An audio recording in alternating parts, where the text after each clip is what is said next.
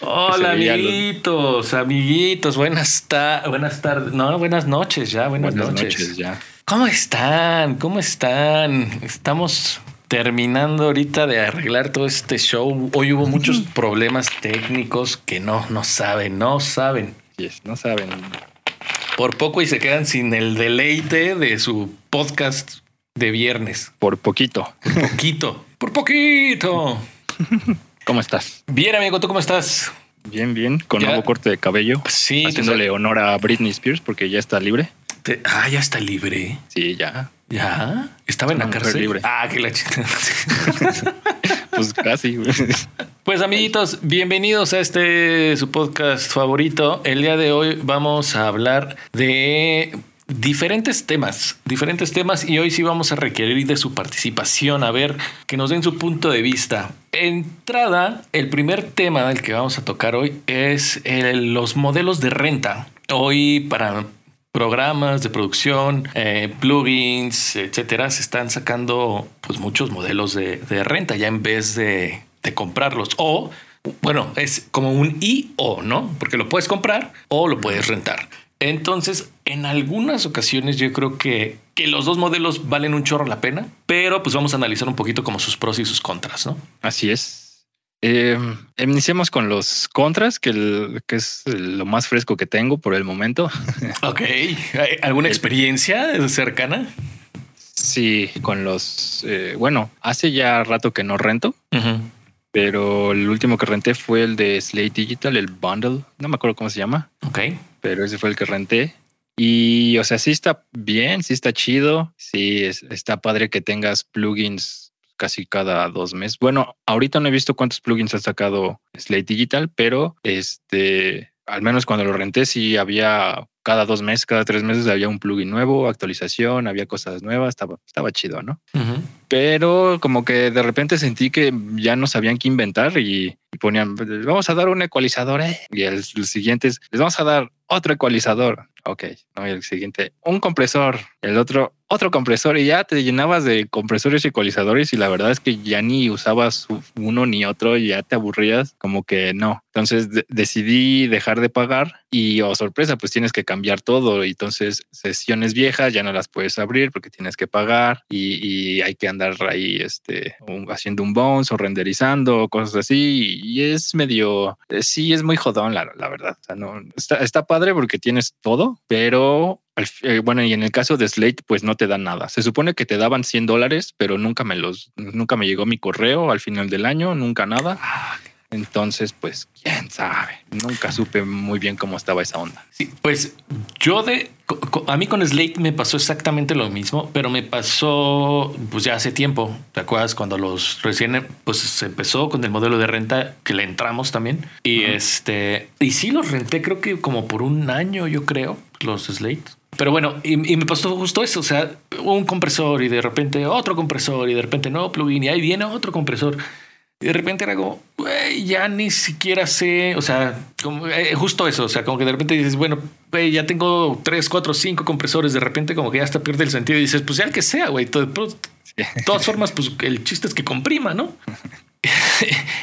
y entonces de pronto sí empieza a perder como el chiste de, y creo que eso nos puede pasar en, o sea, digo, nos pasó en ese modelo de renta, pero nos puede pasar eh, también de, de, comprar, por comprar, ¿no? Cuando dices, bueno, ya voy a comprar un plugin y de repente otro y de repente otro y siempre estás al pendiente de las ofertas y estás compre y compre y compre, que llega un punto en que dices, güey, ya no tengo tantos que ya ni siquiera sé cuál usar, ¿no?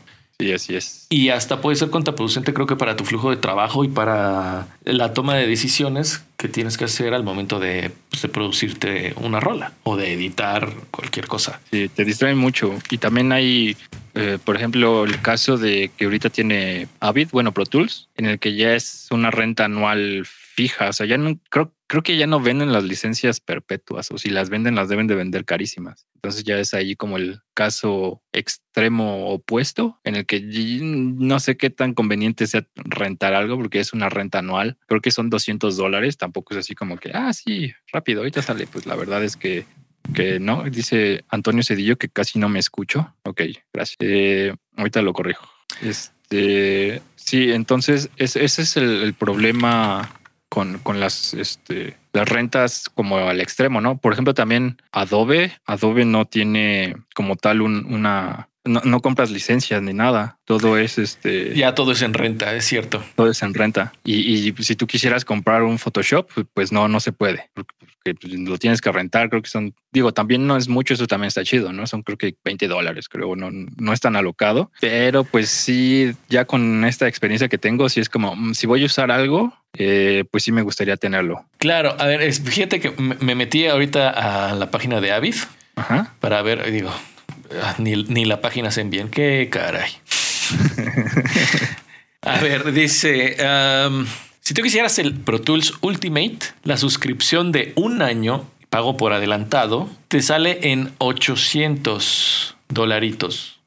La suscripción de Pro Tools Ultimate, un año. O sea, te sale 16 mil pesos. Que bueno, vamos, si vas a pagar esa cantidad, se supone que es porque ya los debes de generar, ¿no? Sí, a lo mejor, bueno, eso ya es para a lo mejor estudios este, pues bien consolidadotes o para los que te dedican a postproducción de películas o cosas así. Dice, ¿quieres estar al día? ¿Quieres tu suscripción de Pro Tools? 16 varos anuales. suscripción de un año pago mensual te sale en, en 79.99, 80 dólares al mes. Y es que también hay, por ejemplo, las versiones de Pro Tools. Bueno, creo que han cambiado un poco aunque siguen teniendo sus restricciones tontas, perdón, protuleros, pero la verdad es que sí están bien mensas. O sea, de, que el Ultimate creo que tiene un tope de 750 y tantas pistas. Digo, no sé quién usaría. Bueno, los de Postpo sí usan, ¿no? Un montón de, tracks y pistas. Y ese es su límite. Y es como pues, abres Reaper y las que te aguante tu, computadora y ya, ¿no? para mí son como limitantes muy muy tontas en lo personal y, te cobran muchísimo por, por esas eh, cosas extras que trae, ¿no? Entonces, como, no sé. Sí, si quisieras el Pro Tools normal, te cuesta 300 dolarotes la suscripción de un año, pago por adelantado. Ah, son 300 dólares. 300 dolaritos, o sea, 6 mil pesos al año te sale tener Pro Tools. Güey, tener, pues digo, por ejemplo, Cubase te sale, tienes tu actualización anual, una es de 50 y otra es de 100 euros. Ah, bueno, es que sería al año. Un año te sale 100 y otro año te sale 50. Y otro 50. Y bueno, eso lo, lo, pagas si quieres. O sea, si quisieras, si no, pues te puedes quedar. Eh, eh, a mí eso sí se me hace medio gandul que en un programa de este, o sea, de este estilo, tengas que pagarlo a fuerza. O sea, que ya no puedas decir, tengo mi licencia y si no quiero estar actualizado este año, pues no pasa nada, güey. Ajá, así es. Sin embargo, hay, hay otras formas que se me hacen que sí está chido. Por ejemplo, en Splice. Ah, sí, no sé si ubiquen a nuestros amiguitos que nos están escuchando esta página, pero si no la ubican, échenle un ojo a splice.com porque además, no, no es splice.com, es, ah, es que lo escribí mal. Eh, además de tener pues loops y cosas así, tener eh, plugins, pues también tienen un, bueno, más que renta, tienen un rent to own, ¿no? Entonces pagas cierta cantidad de meses, una, unos cuantos dolaritos y, y, pues ya después de esos, no sé, algunos son 20 o 24 meses, pues ya es tuyo. Pero por ejemplo, Studio One, en la versión profesional, la versión, el Studio One 5, lo puedes tener. ¿En las 5? Sí, van en las 5 Studio One. Eh, lo puedes tener por 17 dólares al mes durante 24 meses. Mm, dos años. Sí, es lo que se conoce aquí en México como pagos chiquitos. Es como el Electra del audio. Es el, es el Coppel sin dejártela ir así de lleno, ¿no?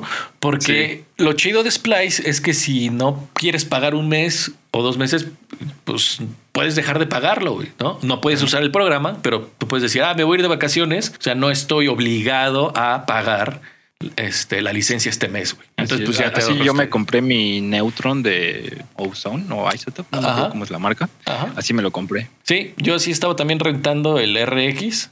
Ya no lo he tenido que usar, no le he pagado. Pero, por ejemplo, este plan de renta, es un rent to own, se me hace que sí está muy buena onda, pues sobre todo para el, para el, para los que de repente no tenemos así como para, ay, güey, me voy a echar 8 mil varos en un programa, ¿no? O el RX Advance, que creo que ese no lo rentan, pero el RX versión normal creo que sí. Y son 25 dólares, creo, al mes. Pero el mm. programa cuesta como 400 dólares, 500 dólares, una cosa así. Déjame te digo, según yo está más vara. El, porque según yo eran como 300 pesos y igual serían como 15. Déjame lo encuentro para, para no darte el dato. Y que por cierto ya está todo lo de Arturia ahí, ¿eh? ¿Ah, sí? Sí, ya está la FX Collection y, y la V Collection también. Y Juárez Distribuidora lo venden de un solo. Ay, güey, no, no. Pero no, ya no hay patrocinio, mira, ya hay micrófono Shure. Ah, entonces está bien. Ya, ya podemos hablar mal de ellos. No, sí, No cómprense los. Juárez, Juan- cómprense los mejor a Juárez Distribuidora. No vayan, no me hagan caso. No están en, en Bueno, ningún tal lado. vez, tal vez, tal vez sí, pero de hecho creo que sí tiene pagos a meses este Arturo. Bueno, Juárez Distribuidora. Ah, está chido. Creo que sí, no sé. Igual No sé. y si está por ahí o si alguien lo conoce, lo invoca, por favor, y le pregunte. Mira, "Oye, aquí está RX Standard. Te sale en 16 dólares al mes por 25 meses. güey. No, sí, que sí está. Entonces, ¿Y el, el- la- el precio completo cuánto es? eh, déjame ver. Bueno, son 25 por 16, ¿no? Sí, sí, porque sí, según yo sí es así como que el precio tal cual, o sea, no es como que te salga más caro. Si un rent to own, no sé, si te sale el programa en 5, en rent to own te sale en 8, ¿no? Según yo sí es el precio de, vamos, del, del producto RX8. A ver, en la página de Isotope te dice que está en 400 dólares, el estándar. Ajá, el estándar sí está en 400 porque el Advance sí está como en 800, una grosería así. Pero creo que no está en Splice el Advance. No, no es en Splice. Y pues sí, bueno, si te dedicas chido a restauración de audio, el Advance sí está bien puercote, ¿no? Sí, el Sí. De- de- de- sí, el Advance sí, para restauración de audio. Así de las grabaciones mal hechas que luego quedan cuando vas a en audio directo, vas a hacer una entrevista y la era ahí jodón de todo eso, se lo puedes quitar con eso, sin ningún problema. Sí, sí, y, sí y lo chido, por ejemplo, del estándar es que aumentaron algunas herramientas, entonces sonidos de guitarra de los dedos, el respiración excesiva, el clic que se mete en los micrófonos, todo eso lo puedes quitar con el RX estándar. Está, está muy bueno. Yo bajé la versión demo y la verdad es que sí, sí está muy, muy chido, solamente que pues yo no hago tanta restauración ni he tenido cosas tan graves como para tener que usar el, el, estándar, el estándar, porque yo tengo el Elements y ese me sirve, tiene el de click, el de crack y el de noise. Y lo que sí es muy común que lleguen son cosas clipeadas, pero pues ahí uso el de click y ya, asunto resuelto. Y sí, jala chido, la verdad. También yo lo Sí. he usado. Y sí, si por alguna razón a alguien se le ocurrió grabar a 32 este bit, pues, ta, pues su- queda súper chido. Sí, ya, mejor. Fíjate que a mí ese modelo de, de, de renta no se me hace que está tan manchado. Sí, no creo que es el mejorcito. Ese y el que tiene Plugin Alliance. Para mí es el, el mejorcito. Porque rentas por un año y te dice Plugin Alliance. Por ser cliente chido y pagar un año, ahí te va un voucher, creo que de 100 dólares. Está bueno. Sí, está bueno. 100 o dos- o 200, no me acuerdo. Sí, y sí, sí. Si algunos plugins en mi muy particular punto de vista están valiendo la pena, son estos de Plugin Alliance. La neta sí, es que la sí. verdad es que sí. De hecho, al principio como que había... lo- los de Slate se hicieron muy famosos por lo mismo de este modelo, pero ya siendo un poco más objetivos, creo que los de Plugin Alliance, la verdad es que sí están mejorcitos. Sí suenan La mejor. Sí, La suenan- mera verdad. sí, sí te ayudan a, a- a entregar un, una mejor, un mejor trabajo. güey. Y lo de este, que es Brainworks, que es la marca, ¿no? De, como de... Es la marca de casa de, de- de estos güeyes de Plugin Alliance. Este... Sí, ajá.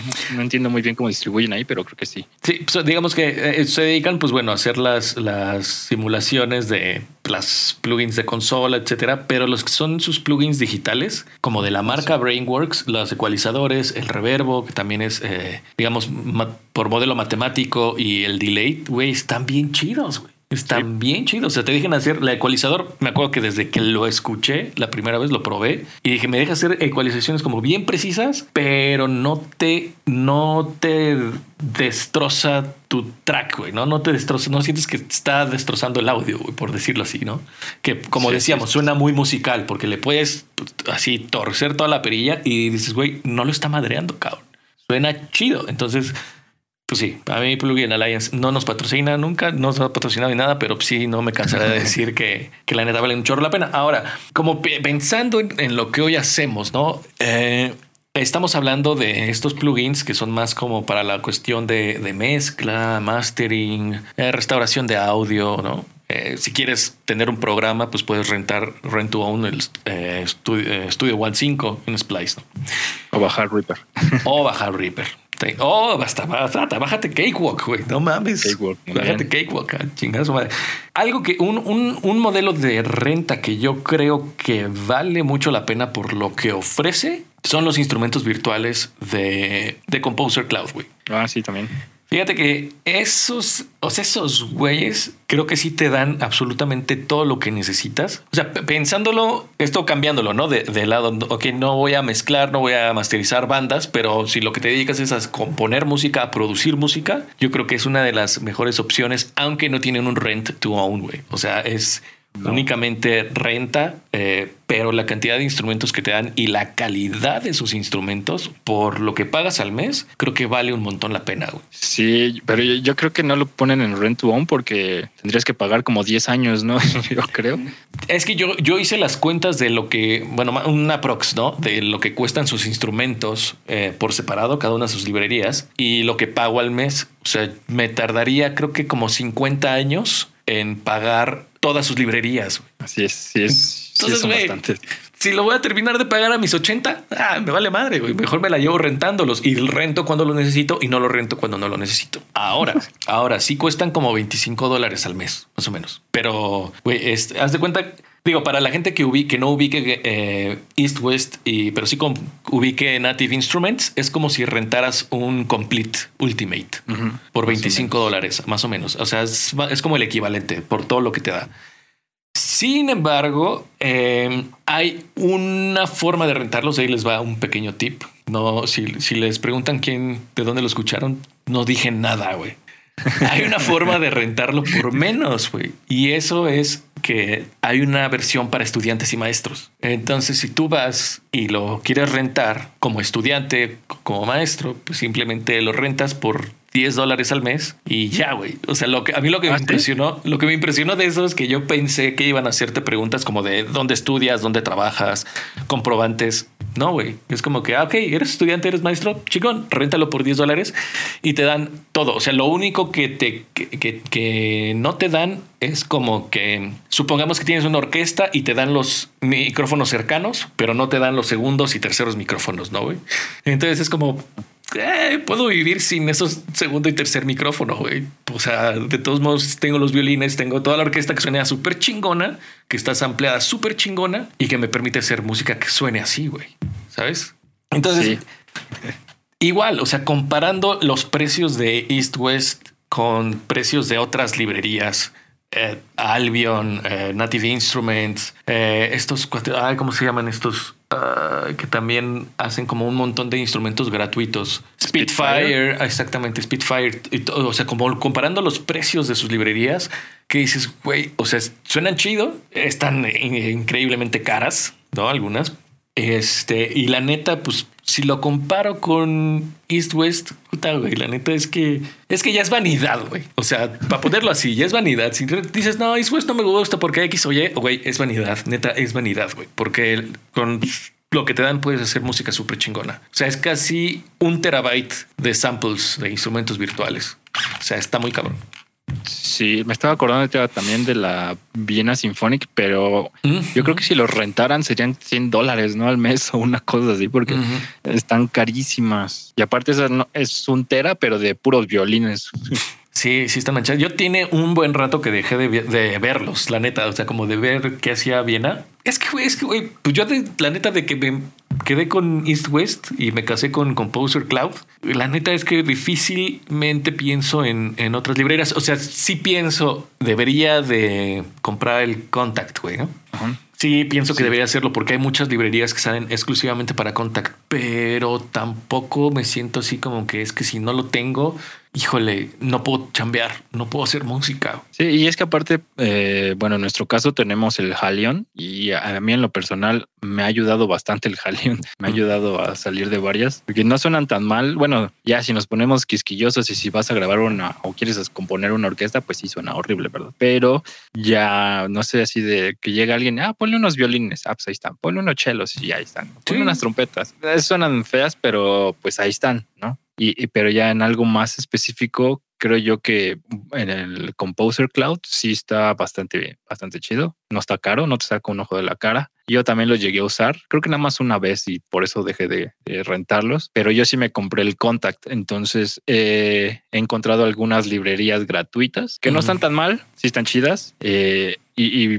hay empresas que se dedican a hacer librerías para Contact a un precio mucho, mucho más barato y pues ya ahí tienes el, el Contact, no hay, no hay tanto problema. Ahora, e, esto yo creo que o sea, de lo que estamos platicando es como de esta parte de, de adquirir tu equipo y lo importante que es tener un workflow. Así es. Porque hoy, ah, digo, con las oportunidades que hay dentro de la parte de la producción y que no, no es como antes el de pues, tener que ir a un estudio, sino ahora ya con el tener que crear, bueno, el home studio, a partir de que esté en boga, ¿no? Poder tener tu home studio, trabajar desde ahí, grabar desde ahí, producir desde ahí. Eh, es como importante tomar este tipo de decisiones de las herramientas que vas a necesitar y hacerte un, un flujo de trabajo. Me refiero como a esto, ¿no? De decir, güey, estoy rentando mis plugins y estar consciente de que dentro de tu flujo de trabajo tienes que hacer lo necesario para poder abrir tu sesión dos, tres años después.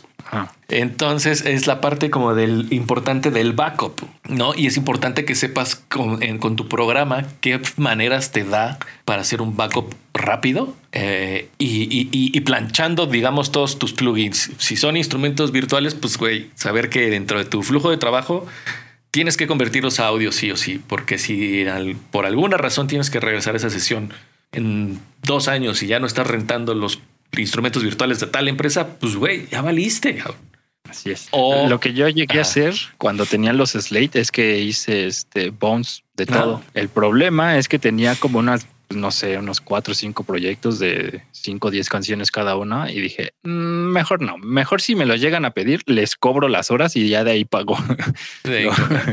y ya, porque es, es muy raro la banda que me pida sus cosas, casi nadie las, las pide. y, y, también sí me ha tocado bandas que piden cambios después de un año, creo, dos años, un año creo fue, un año y medio. Pero así un cambio así bien radical, así de, oye, este, hay que grabar a otra vocalista y hay que hacer cambios de mezcla ok, bueno. Ok. y ya se hizo, ¿no? Ya, después ya no quisieron volver a pagar porque querían otro cambio de mezcla y les cobré. Pero pues ya sí fue como algo así. Pero precisamente eso, eso que dices de, tener eh, tu sesión lista para abrir en cualquier momento de tu vida es súper útil por, precisamente por los cambios. Sí, yo no pensaba que llegara a suceder cambios después de mucho tiempo. O sea, para mí ya la banda terminó, se, llevó sus cosas, incluso lo subió a, plataformas y ya no. O sea, para mí, ya cuando lo veo en plataformas o después de un año, si no hicieron nada, ya es así como proyecto muerto, ya. Sí, adiós. la basura, ¿no? Sí, pero no, o sea, sí hay bandas que todavía pues tienen esperanzas o no sé muy bien qué es lo que tienen ahí en su proyecto, pero este, esa banda, digo, después de un año me pidieron, me pidieron cambios. sí, ya es como, eh, pero pero sí, sí llega a suceder. Sí hay que tener en cuenta que hay que tener lista la sesión. Yo, yo la verdad, este, casi no hago bones de instrumentos porque sé que no rento nada ya. Entonces, eh, bueno, de instrumentos no rento nada. Entonces, pues sé que ahí van a estar siempre. No, ahí tengo mis licencias, ahí tengo todo. Entonces, no, no hay ningún problema. Claro. Ahora, por ejemplo, tú estás en esa posición donde eh, si a ti te llegan a pedir algo y tienes que rentarlo, puedes decir, ah, güey, bueno, pues se los cobro, ¿no? Si tengo que rentar una, un mes de Slate, pues bueno, se los cobro y ya. Pero si es alguien que está nada más produciéndose, o sea, que está produciendo música y no lo, y no lo, y no se prepara, a ese güey ya le costó, Sí. ¿No? Entonces ya es como que, bueno, pues ahora, pues suponiendo que fuera yo, ¿no? Y no me preparo para eso, puta, pues ya tengo que pagar mis instrumentos virtuales. Y si estaba rentando plugins, puta, pues ahora voy a tener que pagar plugins, cabrón. Entonces yo creo que eso es la importancia de tener dentro de tu flujo de trabajo la parte del backup. Creo que el otro día vi un video, creo que Cubase 11 ya está muy adelantado en este show del backup. Eh, no me acuerdo cómo, se, cómo le llaman, pero ya puedes escoger eh, que te haga un bounce de, eh, por ejemplo, todos tus tracks limpios, ¿no? Y los ah, manda como una parte de, como de un render, ¿no? Y aparte dices, bueno, todos mis tracks con efectos y te los manda otro. Y luego todos mis tracks, eh, pero sin el efecto de los buses y te lo manda otro y al final te lo rendería todo de, una, de un jalón y pues tienes diferentes tipos de, de bounce para poder abrir tu sesión y regresar a eso. La neta, sí. No, yo no lo he probado, pero sí lo vi y dije, qué chingonería. Steinberg, como siempre, a un pinche pasito adelante, cabrón. Me siguen, no dejan de sorprenderme esos güeyes. Aunque creo que Reaper ya lo tenía. Así ¿Ah, todavía sigue Toño por ahí que nos diga. Creo que Reaper ya tenía esa, ese tipo de, exportación en el que tú le dices, ah, pues nada más efectos o antes de buses o limpio o después de inserts, pero antes de master, cosas así que son los que tiene el bones de, de, de, Cubase, ese nuevo. ese, está bastante chido. Sí, porque en, en, en, bueno, en nuestro caso particular, pues es muy raro que mandes la sesión de, de Cubase. A mí me, llega, me es más común que me lleguen con su sesión respaldada y es su sesión de Pro Tools completa. O sea, no hicieron ningún respaldo. Te mandan la sesión completa. Y es como, ¿en qué año estás, amigo? Ya no es 2000, ya no es el año 2000, ya no es 1998, ya hay mil programas e, y, no todos trabajan con Pro Tools, que sí es como, como saber inglés, ¿no? Más o menos, que lo debes de tener por cualquier cosa, pero sí, ya se me hace mm, como medio viejo, ¿no? Que todavía te manden tu sesión de Pro Tools y es como, amigo, ya todo el mundo abre WAV, ya todo el mundo abre cualquier. De hecho, Pro Tools es el que no abre FLAC. O sea, Pro Tools es el que está un poquito más limitado en esas cosas. Entonces, amigo, por favor, manda tus, tus pistas nada más. No necesitamos abrir el Pro Tools para sacar pistas. Digo, mándame uno MF, ¿no? Así como, pues ten el detallito, una AF, pues que lo abra otro programa y listo, güey. También, sí, sí, sin tanto programa, porque sí me ha tocado, incluso me han tocado sesiones que, que se las dan al cliente y me llegan aquí y así de, oye, es que quiero sacar pistas o quiero hacer un cambio. Digo, ok, bueno, vamos a abrir la sesión. Y es la sesión mezclada, es la sesión así completa. Y, pues sale con un montón de errores porque pues no tenemos los mismos plugins y cosas así. Entonces es como, si quisiera hacer algún cambio, pues ya valió, ¿no? Porque pues no tengo los mismos plugins. Entonces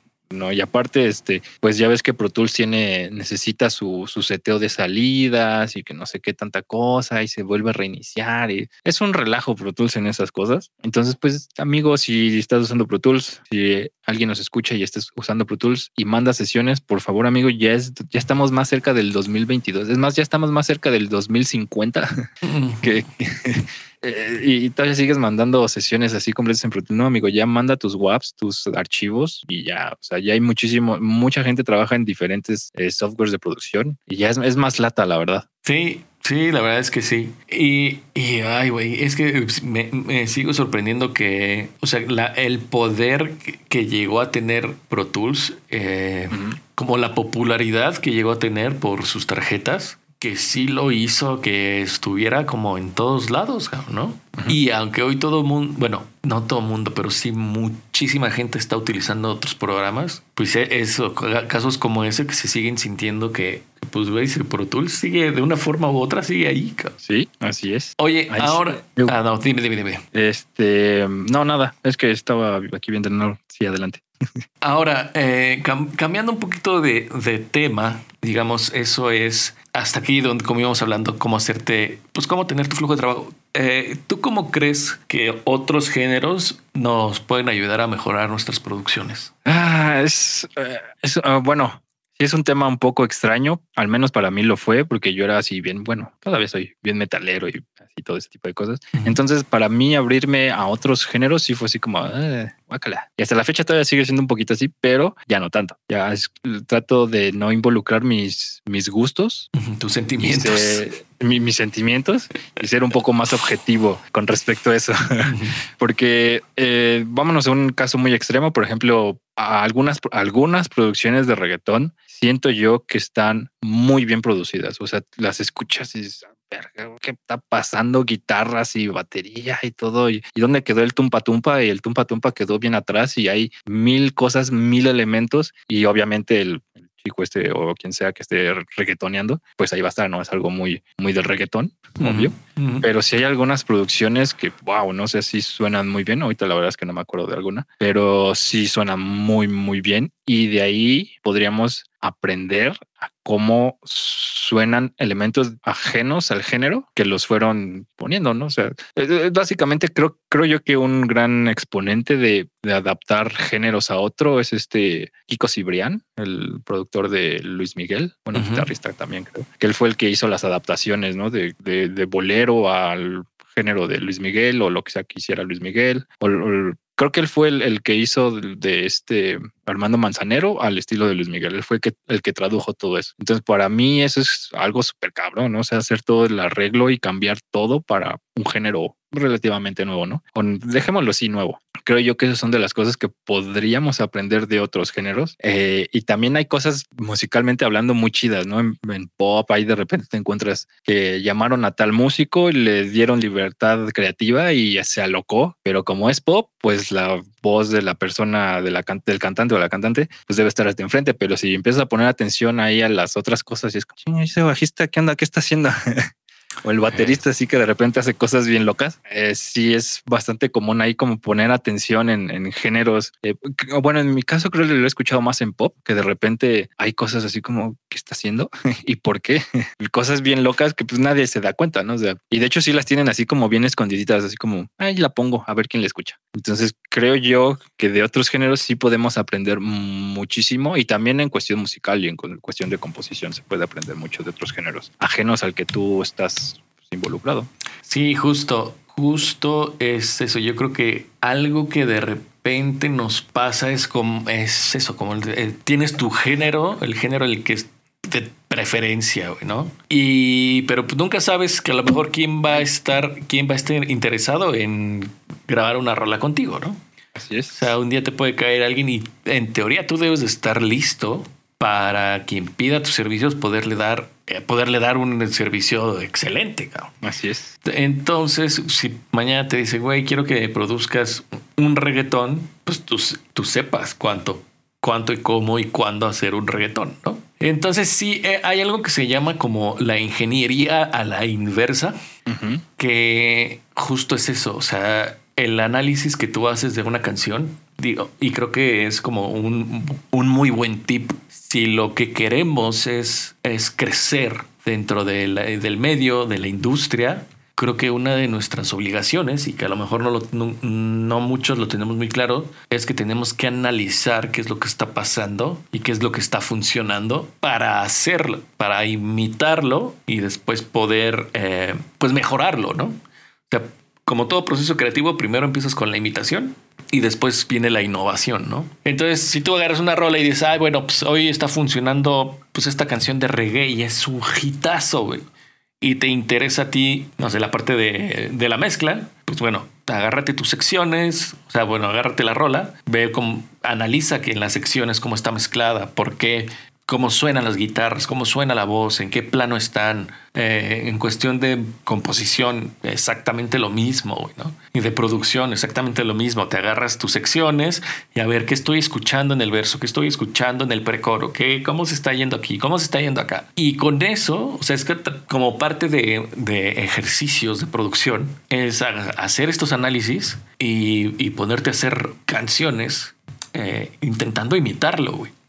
Sí, el, y también creo yo que esa parte es la que ayuda a generar eh, géneros nuevos, el, andar como experimentando, combinando cosas, aunque bueno, en la actualidad creo que ya está medio difícil, no sé qué, qué cosas podrían inventarse, pero o combinar, pero sí, esa es básicamente la forma en la que salen los géneros nuevos, combinando cosas y agregándole un poquitín de tu estilo, así como las chicas superpoderosas, casi casi. Así es como se hacen los géneros nuevos. Hay, veces en que funcionan bien, hay veces en que la gran mayoría de veces funcionan mal, o sea, no, no, no están tan chidos como pareciera, eh, pero pues sí, así es. Así es, así es como deberemos, así es como deberíamos, más bien, de, de trabajar. O sea, y, y, la otra parte que, que estaba pensando que platicáramos el día de hoy es justo eso en cómo en nuestra en nuestro ramo tenemos que estar trabajando todo el tiempo, güey. Así es. Tenemos que estar en constante trabajo y crecimiento, siempre mejorando, sobre todo siempre estar actualizados, porque eh, es pues sí es muy común que de repente salga como un, no un género nuevo, pero sí como un sonido nuevo, ¿no? Así como que quiero sonar así, quiero que combinemos tal banda, el sonido de tal banda con el tal banda y tal banda y ahora quiero sonar así. Y es como, oh, bueno, ok, vamos a, estudiarlo y ver que, funciona. Obviamente, si no, igual ahí también parte lo que hablamos hace rato, si alguien te habla de un género exterior, externo, a lo que tú te dedicas y es como, es medio difícil, pero obviamente si ya has estudiado, si, si, si, escuchas más de otras cosas afuera de lo que tú escuchas habitualmente, pues ya será un poco más sencillo eh, aterrizar, ¿no? Porque también ese es un problema. E igual y eso lo podríamos platicar después en otro podcast. El, el problema de, de, que muchos, en general, muchas personas no se dan a entender muy bien con lo que quieren, ¿no? Incluso ah, entre ingenieros, eh, sí, sí, me ha tocado así de, no, es que quiero que suene así súper, bueno, no, no se me ocurre nada, pero de repente sí dan descripciones medias vagas y es como, ¿por qué no me dices en cuestión de frecuencia? ya, o sea, compresión y frecuencia, ¿no? O pregúntame, ¿qué estás haciendo? Ah, pues agrégale esto o agrégale el otro y cosas así. digamos que entre ingenieros sí nos podemos entender, pero si de repente llegan y me dicen, es que quiero que suene más rojo, yo, pues, quién sabe.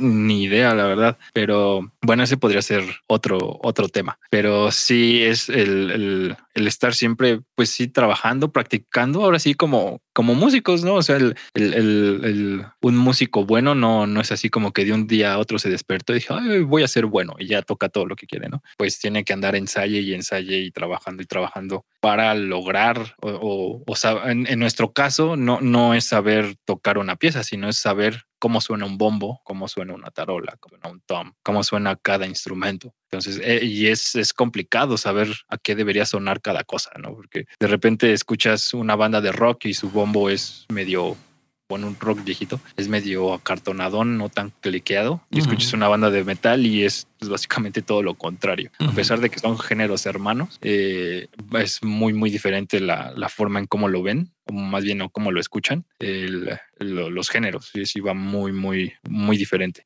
Sí, sí. Ah, algo que, por ejemplo, estaba pensando que aprendí esta semana, ahorita que lo mencionaste de, de comparar pues, lo que hacemos con los músicos. Eh, esta semana me aventaron el comentario de que el, el Do, el programa con el que trabajamos, es como dominar un instrumento, güey.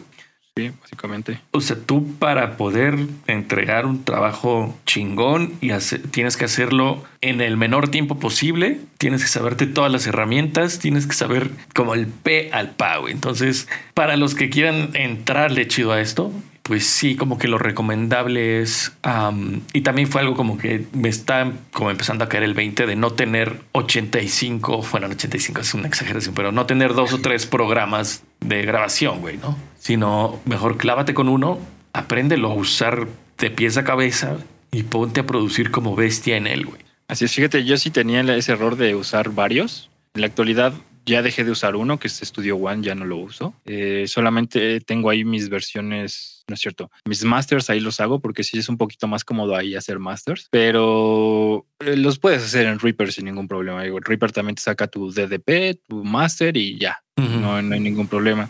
Y también parte de que lo dejé de usar es porque ya nadie pide discos o muy raro piden discos. Entonces, pues, pues ya nada más hago el master de una vez eh, en la mezcla y ya mm, no, no, no, no me complico, no me complico tanto. Ya eh, igual es, este, pues cambiado mi flujo de trabajo. Igual volvemos al tema de hace rato para hacerlo aún más eficiente y no distraerme. Eh, perdón, es que está ahí Antonio Cedillo preguntándose y respondiéndose solo porque nada más está él.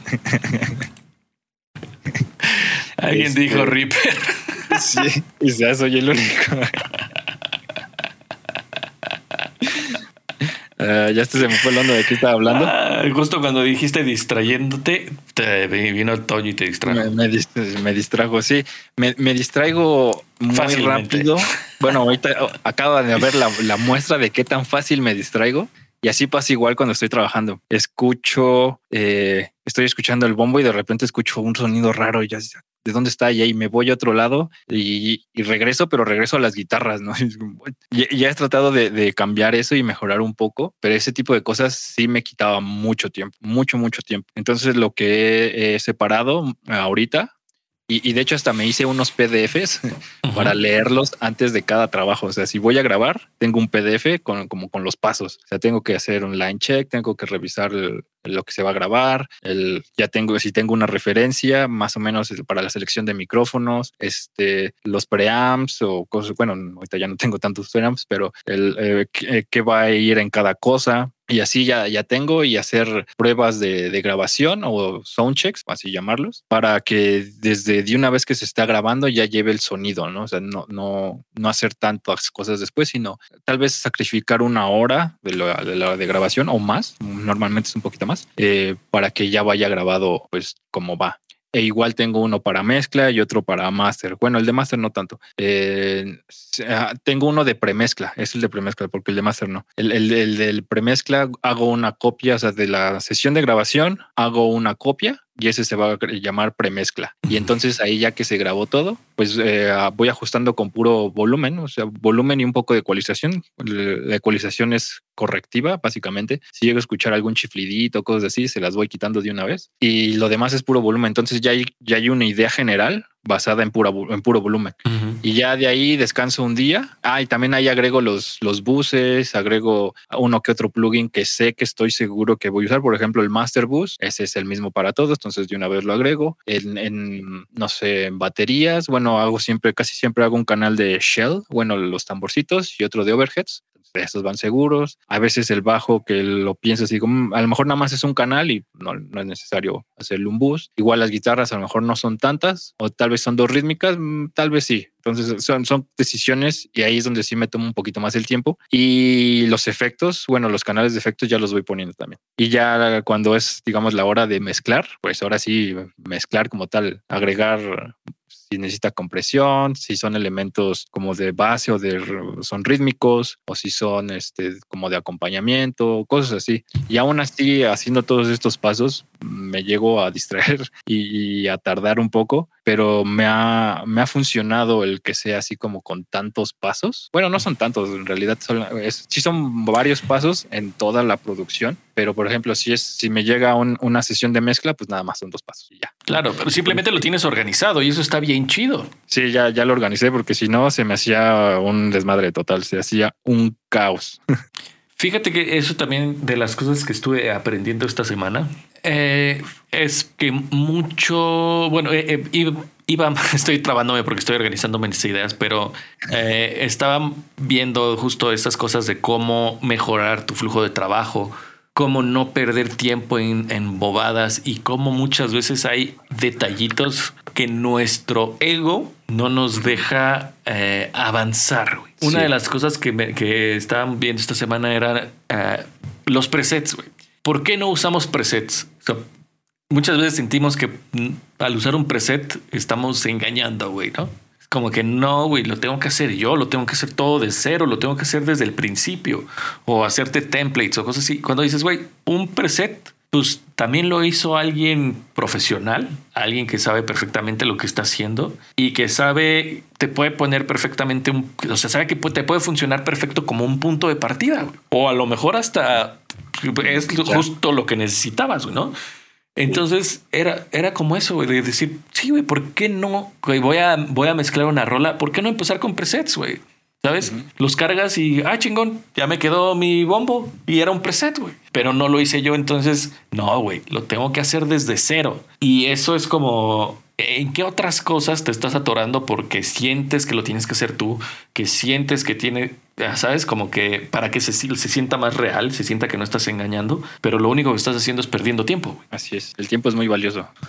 Exactamente, entonces eso que tienes, o sea, de tenerlo todo como súper, pues ya definido en un PDF, eso está de pelos. Y está de pelos, por ejemplo, también eso, ¿no? Cuando empiezas a hacer tus templates y empiezas a decir, güey, pues ya tengo un template para bandas de rock, güey, ¿no? Que ya sabes más o menos qué es lo que lleva. O para una banda de pop, güey, o de reggae, o shalala, y ya sabes, digo, por ejemplo, una batería, pues los bombos son distintos, tienen que sonar distinto para cada uno de los géneros. Entonces, si ya tuvieras esos puntos de partida, lo puedes cargar en chinga, porque aparte, ni siquiera es que tengas el template armado, simplemente puedes tener tus presets ya guardados, ¿no? Pero lo cargas en tu canal y listo, güey te estás ahorrando un montón de tiempo. Ajá, en, el caso de Cubase, eh, Bueno, eso, eso también es un poquito medio castroso de Cubase, que hay varias formas de grabar, sí, de guardar tu preset. Está el de inserts, el de canal completo, el de track completo, bueno, es el mismo de canal, el, los presets de mezcla y... Y la, el mixer, ¿no? General. Ah, sí, el mixer también. Entonces, sí es como, mm, ¿cuál grabo? Yo casi siempre grabo el de inserts y a veces grabo el de mezcla cuando sé que es un proyecto grande. Que vas a tener 10 rolas de la misma banda, ¿no? Por ejemplo. entonces grabo bombo, cada uno. Pero eh, hace tiempo vi un video donde usan los track presets y fíjate que también están chidos. Están bastante, bastante- porque guarda todo. Mochilas. Sí.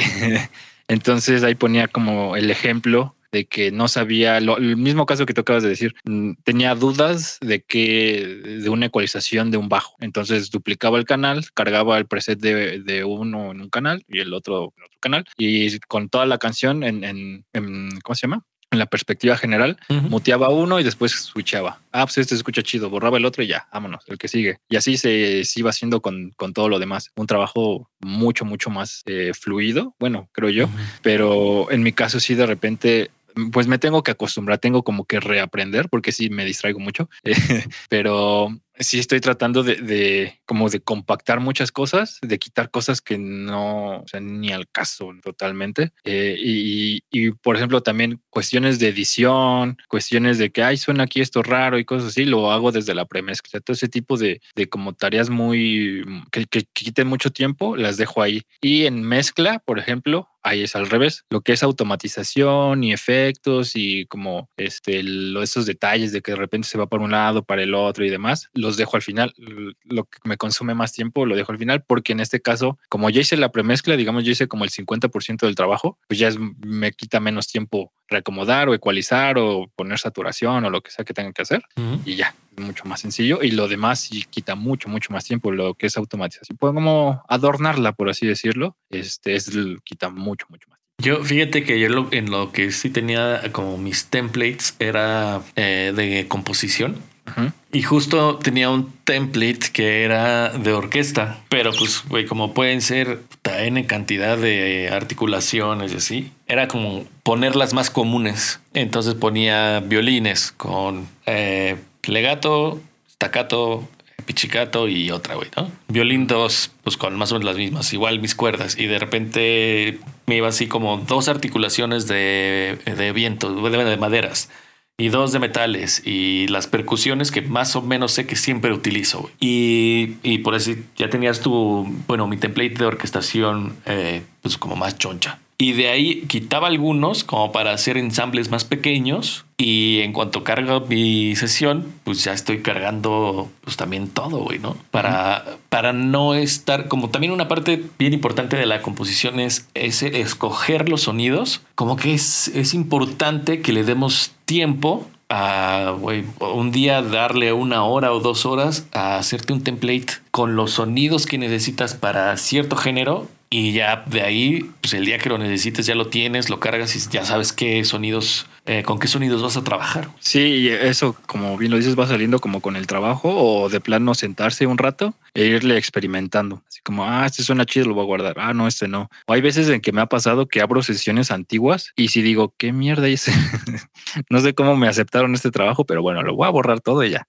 Y lo que hago es este remezclo y ya de ahí como que voy viendo, ah, este sí quedó más chido, este no quedó tan chido, o como ya he estado como quitando algunas cosas de mis plugins o como cambiando, un, eh, sí, un poquito, o sea, definiendo ya bien mis herramientas. Digo, ah, ¿cómo traduzco lo que hice en este plugin al nuevo que estoy usando, ¿no? O cosas así. Sí, o ese que ya no uso. para no me- ver cómo- para no rentar otra vez los de Slate, como ahora como lo que hice, cómo chingados lo traduzco al otro. Sí, porque a pesar de que pueden ser, por ejemplo, las mismas simulaciones, que en Slate, por ejemplo, el ecualizador de SSL, que creo que es el mismo, la versión G o la E.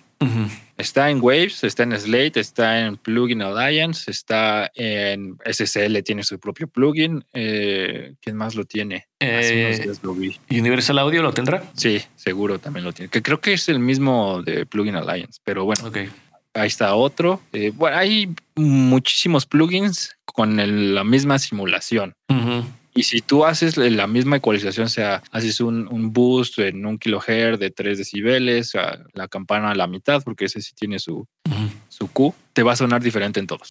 Y es como, no se supone que es el mismo, pues no, porque las consolas son diferentes. Y ese es precisamente lo chido de Plugin Alliance. Alliance. Porque ellos, en lugar de solamente modelar un solo canal de una consola X, ellos dijeron, ah, pues modelamos toda la consola y ya mucho más sencillo, es mucho más real y ya sí, porque sí hay diferencias entre canales. Yo tuve una consola y sí te puedo asegurar que hay diferencia entre canales, porque no sé, pero hay diferencia entre canales. Obviamente es muy mínima, pero sí hay. Entonces, eh, no me acuerdo cómo se llama, pero bueno, este ingeniero alemán super nerd dijo, ah, pues lo hacemos todo, pues ya, total. Entonces, en un plugin tienes toda una consola SSL. Entonces, si vas poniendo varios, tiene al final de todo tu, tu trabajo le das un botoncito que te haga un random de todos los canales y ya, es como si lo hubieras conectado a una SSL, literal. Sí, es una chingonería ese. Yo, yo tengo como, como la curiosidad de, que hicieran un test AB entre la mixer y el plugin. Híjole, yo, creo que siempre va a haber diferencias a pesar de que es, es el mismo por pues, cuestiones eléctricas y de temperatura y de humedad y todo eso. Siempre va a haber un muy ligero cambio, pero en teoría debería ser mínimo, en teoría. a mí sinceramente me importa, no, o sea, me da curiosidad, no es algo que que diga, ay, no, no suena igual a la consola. Ah, digo, la verdad es que sí, sí te hacen sonar mejor el plugin, independientemente de si suena o no igual a la consola. Entonces, para mí, eso es lo que le da el, su, le da su valor, ¿no? Al plugin. Así es. Pero pues bueno, amigo, pues creo que hemos llegado, hemos llegado al final de este capítulo. Se pasó rápido. Sí, creo que sí. Hemos hablado de casi todo. Ah, no, pues de todo. No te, ah, te toca dar tu tip. mi tip, mi tip es mi tip es, no, sí, sí, digo, más que tip sería como consejo. El consejo yo creo que de esta semana es em, pónganse a trabajar como pinches dementes, pónganse a trabajar como desquiciados. O sea, como que ahorita estoy en ese mood de si quieres salir adelante, si quieres destacarte de, de la multitud, solo hay una manera, güey, y es que tienes que estar chambeando todos los días, aunque no sea trabajo remunerado, tú tienes que ponerte a chambear, güey. O sea, si quieres dedicarte a hacer mezclas, güey, mezcla diario, güey. Consíguete tracks y mézclalos todos los días, güey. Si quieres dedicarte y mejorar al máster, ponte a masterizar todos los días. Si quieres componer y dedicarte a eso, güey, pues tienes que componer todos los días, cabrón. ¿Sabes? Es como decir, güey, pues si, si el dentista va al consultorio todos los días, pues ¿por qué tú no? Exactamente, así es. Y aunque sea solamente como para practicar, o sea, como por el mero. yo de repente sí hago eso y me pongo así como, este, no sé, ahorita son las nueve y a las diez y media ya debo de terminar la mezcla. Es como, ok, es un reto, y ahí estoy en chinga y sí, sí funciona. De, hecho, hace poco, no voy a decir eh, banda ni nada, solo, bueno, ahorita estoy trabajando con poquitas, a ver si latinan. No creo que lo escuchen tampoco. Eh, había un programa con una mezcla que sí, que no les gustaba, que esto, que bla, bla. Entonces decidí hacer, eh, pues sí, dije faders abajo todos. Y fue así, tengo media hora para hacer otra vez la mezcla. Como ya no había nada que poner, solamente era como volver a acomodar. Y me tardé un poquito más, como una hora y minutos y se las mandé así. Fue una mezcla de una hora y fue así como no mames, este quedó súper chido ya. Sí, claro, me tardé todo el día. A huevo, qué chido. Y, y, justo eso es de lo que se trata, de que cada día la hagas tu chamba más rápido, mejor. Y así cuando te caigan los chambas remuneradas, pues digas, órale, hoy me aviento tres mezclas, ¿por qué chingados no? Sí, en corto. Y que te queden chidas todas. Sí, el parte del, pues sí, mejorar el workflow, el, flujo de trabajo, tenerlo ya como bien establecido. Es difícil, amigos. Bueno, al menos en mi caso, porque también ahí yo tenía como un problema, el de que no quería establecer un workflow porque según yo me iba a cortar mi inspiración y me iba a hacer así, ya sabes, bien hippie, ¿no? Bien músico. pero no, o sea, ahorita que lo, lo, he estado como estableciendo más, es mucho más rápido. No me distraigo porque nada más tengo muy poquitos parámetros que mover y ya, mucho más sencillo. O sea, ya, ya no hay más. Porque también a veces, a veces que abría mi, los inserts, a ver qué plugin voy a usar y ahí sale la lista de 2000 plugins y ahí estás como media hora buscando a ver cuál plugin va a ser el chido. Entonces dije, no, ya, basta de esto. Dos ecualizadores, dos compresores, creo que estoy usando ahorita nada más. saturador. Estoy usando igual, creo que te estoy agarrando dos de cada uno. Ok. Ya. Donde ahorita todavía no me defino mucho es en reverb, porque delay sí ya también tengo dos. Yo en mi reverbo sí los tengo bien pinches definidotes. ¿Cuáles usas para copiar? La neta es que mi favorito eh, es el Black Hole. Ah, pero ese es de paga. Ajá. Sí, pero sí está bien bueno, me gusta un montón. Bueno, y no lo uso para todo, eso también siento sincero, o sea, no uso ese para todos. Eh, la verdad creo que de los de stock, los de Cubase me, me tienen muy contento, güey. Sí, son los que he estado ahorita usando. Ese y el Valhalla, el gratuito. Ujú. Qué chulada de River gratuito, la verdad. Y también los que me gustan son los de, pues los de East West también me gustan. Ah, no, ese sí no lo tengo. Esos no los topas, pero, pero están buenos, están buenos. Son todos son de, eh, de impulsos. Es que, por ejemplo, con el Reverance de Cubase también es de impulsos. Entonces, ujú. y ahí también tengo impulsos. Entonces, pues, mm. Con esos te la vas llevando. Sí. Ajá, debería de usarlos más los impulsos que tengo. Que por cierto me regaló unos Roger. No sé si también te los pasó a ti. Ah, uh, uh, va, va, va, va, va, va, va. Ahorita lo voy a escribir. Sí, dile que te pase los impulsos que tiene de, de Rivers. Ya, Órale, tiene bastantitas. órale. Pues algo más que se nos está olvidando, las redes sociales. ¿Dónde te encuentran? Redes sociales. Ah, es que ya son un montón. Chale. Bueno, Noise School Studios en todos lados, menos en Twitter. Ahí está como nc-estudios. La Ujú. página web, noiseschoolstudios.com.mx. Ahí está el blog, que últimamente he escrito cosas así un poquito diferentes. Obviamente todo relacionado a la música, pero más en cuestión musical, business musical y todo ese tipo de cosas. Music business, Ok, más de music business, está chido. Sí. Está, está chido. Pues a mí me encuentran en Facebook, Instagram y TikTok y Kwai como rickrock.m y mi página de internet que es ricardo-robles.com. Y ahí pueden ver todas las cosas que estoy haciendo y, ah, por supuesto, el canal de YouTube que, ay, que tengo que subir video esta semana que es ruidoso. Ahí voy a estar subiendo algunos tutoriales para que le echen un ojo, mi gente. Y pues sin más, nos despedimos. Gracias por haber estado con nosotros en Podcast. Nos vemos en el próximo capítulo. Nos vemos. Adiós, eh, Toño, creo que fue el que estuvo todo el tiempo. Muchas gracias, gracias. Toño. Gracias. Adiós. Mani- Manita rockera para Toño.